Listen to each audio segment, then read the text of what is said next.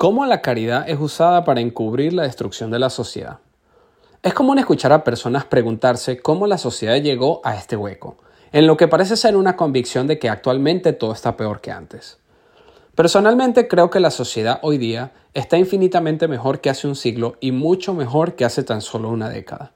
Pero no se puede negar que una parte que parece ser mucha bulla perdió la cabeza.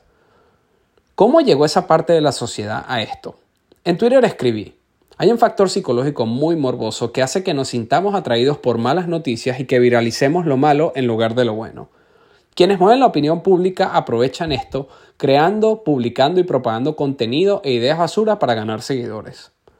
No solo se trata de seguidores, sino de interacción e influencia. La razón por la que una persona quiere convertirse en alguien reconocido, importante e influyente, más allá del hecho de solo querer atención, se quiere poder de influencia. Con ese poder de influencia, las figuras públicas, influencers, artistas del entretenimiento, corporaciones y gobiernos logran manipular a quienes les siguen y tener la capacidad de manipulación puede servir para muchas cosas oscuras. La izquierda siempre ha sabido usar la psicología y el poder de manipulación para propagar e imponer sus agendas políticas e ideológicas. ¿Cómo es posible que no todos lo noten? Estos maquiavélicos cubren todo lo malo con mensajes sentimentales muy bien pensados. Pero solo con mensajes emocionales no basta.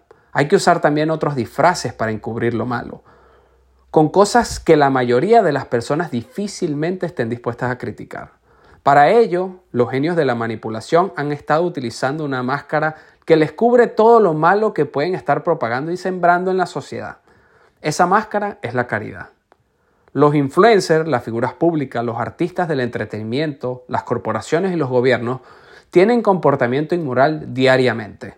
Sus acciones hacen a la sociedad peor, no mejor. ¿Cómo lo tapan? Pues se inventan una caridad y la gente los aplaude.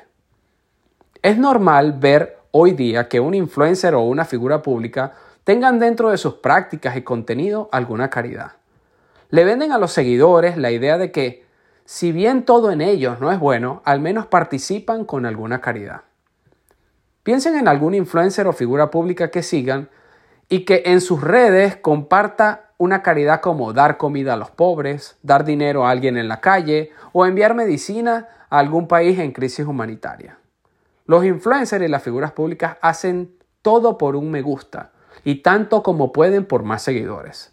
Desde chistes vulgares pasando por promover agendas políticas de izquierda y hasta desinformación.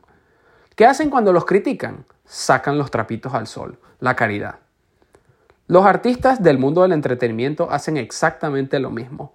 Muchos de ellos permanecen imparciales, entre comillas, en momentos de poca actividad política, pero en años electorales son parte importante de la, de la manipulación. La izquierda los usa para mover la opinión pública a su favor, pero para que la gente no lo note, lo disfrazan a través de la caridad con conciertos por la paz mundial o ayuda humanitaria. Los influencers, figuras públicas y artistas del mundo del entretenimiento apelan a las mismas prácticas en su afán por manipular y ser queridos por la audiencia. Me criticas, pero yo tengo una caridad. ¿Tú qué haces? ¿Alguna vez han visto esto en los personajes que ustedes siguen en las redes sociales? Las corporaciones, especialmente esas con cultura progresista, hacen exactamente lo mismo, con el objetivo de tapar sus preferencias políticas o los daños que puedan estar haciendo a la sociedad o el medio ambiente, crean las llamadas organizaciones sin fines de lucro. A través de ellas, las corporaciones venden la idea de que sí, algunas de las cosas que hacen pueden estar mal, pero también contribuyen de forma positiva con obras de caridad.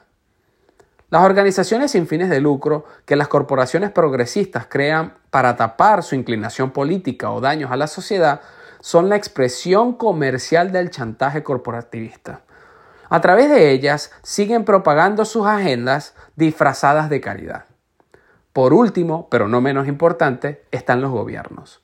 No es para nadie un secreto que los gobiernos están envueltos en las prácticas más sucias, bajas y corruptas que puede imaginarse la sociedad pero lo tapan a través de distintas formas de caridad. Los gobiernos se apalancan en las famosas organizaciones no gubernamentales, que funcionan como supuestos trampolines para impactar positivamente a la sociedad. La educación y la salud pública también es una forma de caridad con la que el gobierno encubre todas sus porquerías. Entonces, ¿cómo una parte de la sociedad llega a ser tan corrupta, mentalmente enferma y socialmente perdida? A través de agendas ideológicas que se promueven desde figuras y organizaciones influyentes, pero que se tapa con alguna obra de caridad. Cierro con esto. Si bien no existe el comportamiento 100% correcto, debemos dar lo mejor de sí mismo para actuar de manera correcta y moral la mayor parte del tiempo. Promover agendas oscuras y contenido basura, encubriéndolo con una caridad, no te hace moral, sino un manipulador sin vergüenza.